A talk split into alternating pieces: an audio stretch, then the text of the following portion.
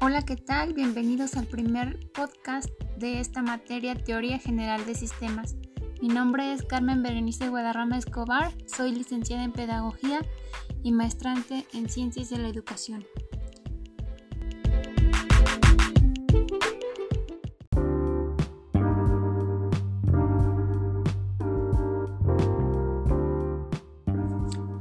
Tercera unidad, el subsistema escolar. Primero vamos a definir que el sistema escolar es un conjunto de elementos interrelacionados con un fin determinado. Por tanto, el subsistema escolar es definido como aquellos centros educativos en los que se concreta y materializa la puesta en práctica de la acción educativa que inspira el sistema educativo.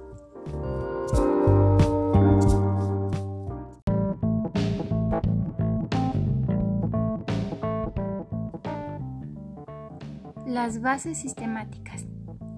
Primero encontramos las entradas, o también conocidas como insumos o inputs, que son aquellos procesos que incorporan información, energía o materia al sistema, proviniendo de la afuera.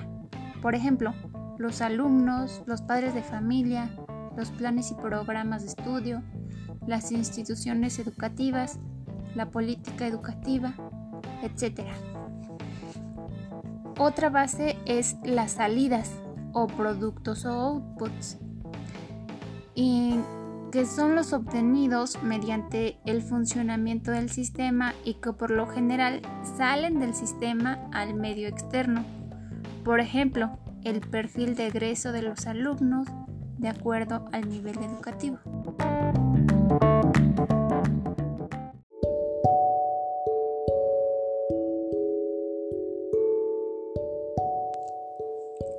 Otra base son los transformadores o también conocidos como procesadores o throughput, que son los mecanismos del sistema que producen cambios o convierten entradas en salidas. Por ejemplo, el modelo educativo, los aprendizajes esperados, la planeación didáctica. Una más es la retroalimentación, que son aquellos casos en que el sistema convierte sus salidas en entradas por ejemplo, las evaluaciones diagnósticas y de formación de los alumnos, de todo el proceso educativo y de cada uno de sus componentes del sistema educativo. Y por último tenemos el medio ambiente, que es todo lo que rodea al sistema y que existe fuera de él, lo cual a su vez constituye un sistema dentro de otro sistema y así hasta el infinito. Por ejemplo, la participación de los padres de familia, el contexto de los alumnos, su condición económica y también la cultural.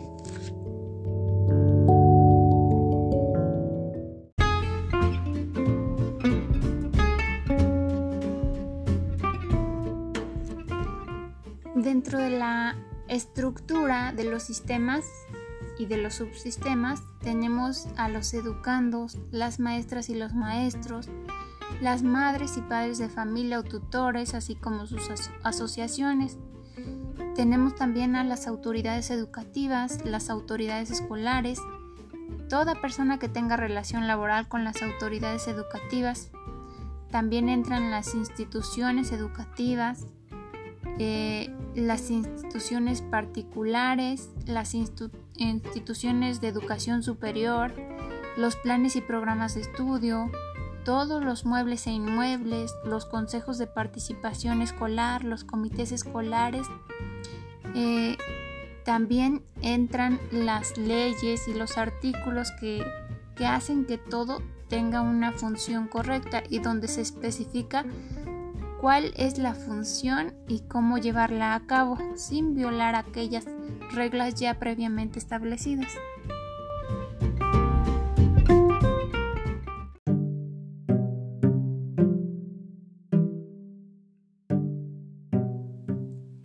En el proceso tenemos cinco etapas que son indispensables para, toda, para todo este proceso de administración.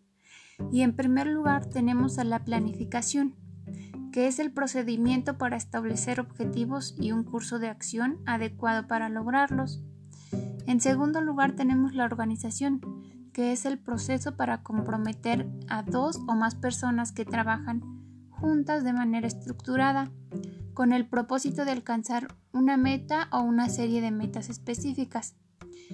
En tercera tenemos la dirección, que es la función que consiste en dirigir e influir en las actividades de los miembros de un grupo o una organización entera con respecto a una tarea. Por cuarta tenemos la coordinación, que es la integración de las actividades de partes independientes de una organización con el objetivo de alcanzar las metas seleccionadas. Y por último, el control, que es el proceso para asegurar que las actividades reales se ajusten a las planificadas.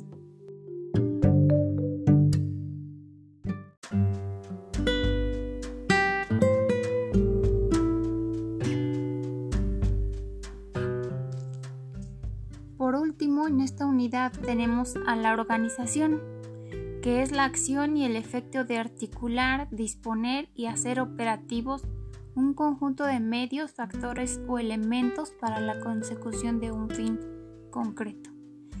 En esta organización dependerá eh, cómo se lleve a cabo todo el proceso para que sea satisfactorio, para que lleguen al fin que se propuso.